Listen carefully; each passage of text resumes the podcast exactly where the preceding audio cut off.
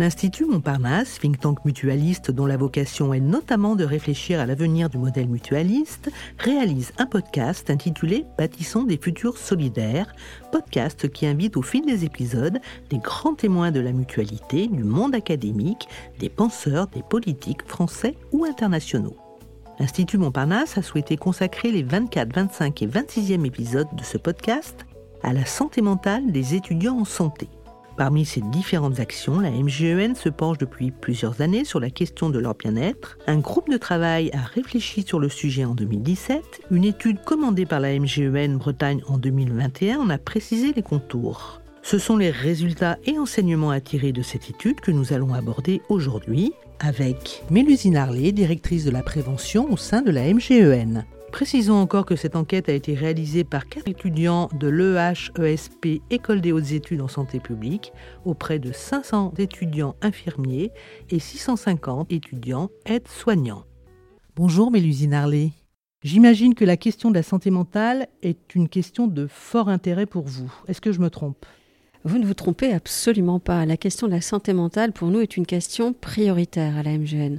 Euh, vous savez que la MGN est précurseur sur toutes les questions de santé mentale depuis des années, puisque nous avons créé des établissements de santé mentale avec des dynamiques très innovantes pour accompagner évidemment les enseignants qui étaient confrontés à des problématiques majeures sur la santé mentale, notamment l'établissement de la Verrière et d'autres, euh, où on a aujourd'hui, on peut être très très fier de tout ce qu'on fait dans ces établissements. Donc effectivement, la santé mentale, c'est quelque chose de très important pour nous une étude menée ou demandée par euh, la MGEN Bretagne, qui s'est intéressée notamment à la santé mentale des étudiants, donc aides-soignants et infirmiers, a restitué un certain nombre de chiffres et des chiffres qu'on peut considérer comme alarmants. Alors, ils disent à 41% que le rythme de la formation est trop soutenu, qu'il y a un vrai stress lié à des difficultés d'adaptation à la charge de travail, donc c'est 30% d'entre eux qui le disent, et en fait 23% disent ne pas aborder leur stage de manière confiante. Il y a une question qui me vient, qui est peut-être un peu directe, mais est-ce qu'aujourd'hui, compte tenu de ce qu'on sait, de ce qui se passe dans les hôpitaux, dans les établissements de santé, est-ce qu'aujourd'hui, ces lieux peuvent vraiment être des lieux pour accueillir les étudiants, des lieux de formation? Alors, je pense que ces lieux, bien sûr, doivent être des lieux de formation puisque ce seront les lieux de l'exercice professionnel. Donc, heureusement ou malheureusement, oui. En revanche, ce que j'entends aussi dans les chiffres que vous donnez, c'est qu'il faudrait finalement adapter, faire évoluer la formation initiale euh, de ces futurs euh, soignants qui vont être confrontés à des situations très dures, notamment pour leur permettre de gérer leurs émotions, de savoir gérer aussi leur rythme de travail, de savoir prioriser, euh, par exemple s'ils ont trop de pression, à un moment de savoir dire non aussi tout simplement, là je sais que je peux plus, avant de craquer. Donc ça, ça veut dire que dans la formation initiale, il faudrait prévoir des formations, par exemple, il y a des formations qui s'appellent les techniques d'optimisation des potentiels, qui sont des formations un peu coaching, qui permettent d'apprendre à gérer ses émotions, euh, d'apprendre à comprendre comment son cerveau fonctionne, sa pensée fonctionne, pour être en capacité de conscientiser et d'identifier les moments où on est à risque.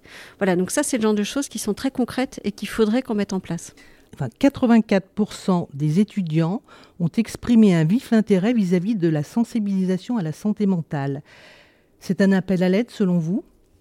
Je pense que c'est alors euh, peut-être un appel à l'aide et puis aussi tout simplement une conscience générationnelle de ce manque qu'il y a dans la formation aujourd'hui initiale, notamment euh, sur la sensibilisation déjà, savoir comment fonctionne le cerveau, comment fonctionnent les émotions et comment petit à petit euh, savoir mieux vivre avec ces émotions et, prévenir les risques en santé mentale. Donc vous savez peut-être qu'il y a des premiers secours en santé mentale qui existent aujourd'hui et donc à la MGN, on, on est en train de travailler pour proposer ces formations de premiers secours en santé mentale euh, à tous les agents de nos partenaires. Pour nous, c'est très très important. Alors, quand on arrive avec un dispositif comme celui-là et qu'on prononce les mots santé mentale, est-ce qu'aujourd'hui c'est mieux entendu, mieux accepté, plus facile de, de véhiculer ce qu'il y a derrière? Alors, c'est pas encore toujours évident. Il euh, y, a encore des, personnes qui ont du mal avec euh, santé mentale. Dans ces cas-là, on peut parler de bien-être psychologique.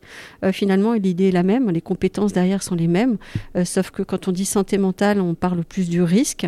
et quand on dit bien-être psychologique, on est plus dans un quotidien plus épanouissant parce qu'on a ces fameuses compétences et qu'on les maîtrise. Alors je vais vous mettre un petit peu au travail parce qu'il y a un certain nombre de suggestions qui ont été formulées lors de cette étude euh, qui sont en direction de la MGEN. Alors je ne sais pas si la MGEN peut un peu, moyennement ou beaucoup, mais qu'est-ce que ça vous donne comme indication? Ça, c'est ma première question. Et puis, parmi ces différentes suggestions qui sont faites, je vais vous en restituer quelques-unes. Par exemple, euh, il, est dit la MGN pourrait proposer une campagne de communication portant sur la santé mentale des étudiants par le biais de supports visuels affichés sur le terrain de stage. Donc là, on vous attend sur les lieux d'exercice. Qu'en pensez-vous? Je trouve que c'est une, très très bonne idée. Alors je, prends la proposition. On va voir, effectivement, on pourrait tout à fait proposer ça à nos établissements de santé partenaires. Alors, vous voyez, c'est du papier, hein, donc quelque chose qui est assez basique, mais qui pour eux semble être efficace, puisque visiblement, ils ont besoin d'être encore plus soutenus lorsqu'ils sont dans les lieux de stage. Autre suggestion qui rejoint celle que vous avez évoquée, des sessions de formation à destination des formateurs référents. Oui, tout à fait. Alors, il y a les formateurs référents, il y a également finalement les maîtres de stage. C'est-à-dire qu'aujourd'hui, cette culture de santé mentale devrait plus se développer. Donc déjà, commencer par les premiers secours en santé mentale qui permettent d'avoir les techniques de base pour identifier les premiers signes, les signes avant-coureurs d'une détresse émotionnelle, d'une détresse psychologique, c'est énorme. Ça permet déjà de dédramatiser. Et ensuite, aller un cran plus loin vers les tops et vers d'autres types de formations, aux sciences cognitives, à l'intelligence émotionnelle, etc. C'est ça qu'il faut faire. Depuis deux ou trois jours, on voit à la télé une campagne qui s'intitule On s'engage mutuellement et qui me semble être plutôt en lien avec le sujet que nous venons de traiter. Est-ce que vous voulez bien nous en dire quelques mots? Oui, tout à fait. Donc cette campagne, c'est une campagne qui nous permet de montrer très concrètement euh, la manière dont on accompagne les agents du service public lorsqu'ils sont confrontés à des situations euh, difficiles. En l'occurrence, le premier film que vous avez pu voir, c'est l'histoire de Cyril, un infirmier qui craque et qui, grâce à nos établissements de santé mentale, peut se reconstruire, retrouver le sourire et retrouver le plaisir de retourner travailler dans un établissement de santé. Et ce qu'on trouve très important, nous, à l'AMGN, c'est que euh, Cyril, c'est une histoire vraie. C'est-à-dire que le comédien qui joue, c'est vraiment un ancien infirmier qui a vraiment craqué, donc qui a vraiment connu cette situation de burn-out, de décrochage total, et qui a réussi à se reconstruire. Alors, des affiches sur les murs avant d'en arriver là pour répondre à, la demande de cette enquête. Et on comprend bien que, effectivement, vous avez bien pris conscience du problème et que vous le partagez, que vous proposez des solutions. Merci infiniment. Merci à vous.